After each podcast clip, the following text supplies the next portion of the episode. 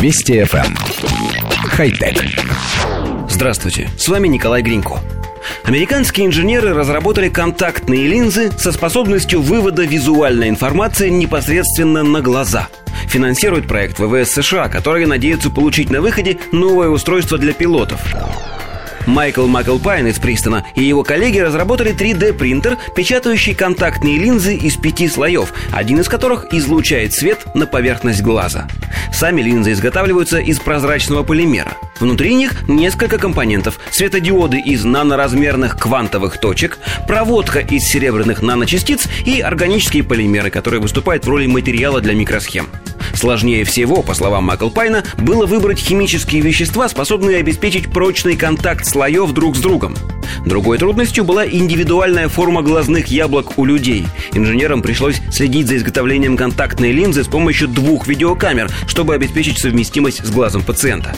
Ожидается, что новая разработка окажется полезной прежде всего для пилотов. Контактные линзы будут передавать непосредственно в глаза информацию о ходе полета. Кроме того, в линзы можно будет поставить датчики, выявляющие химические биомаркеры усталости глаз.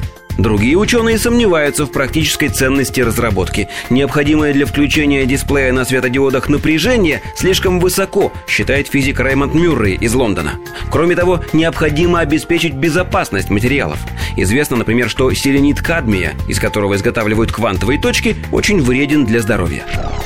Коллектив редакции нашей программы считает, что эта разработка открывает совершенно новые горизонты для развития, если можно так выразиться, устройств ввода информации в человеческий мозг. В случае дальнейшего развития видеолинз могут оказаться ненужными другие устройства, передающие изображение. В самом деле, зачем строить огромные телевизоры, если у каждого человека собственная картинка, проецируемая непосредственно на сетчатку? Какие радужные перспективы открываются. Стереоизображение легко транслируется без всяких очков и технологических сложностей.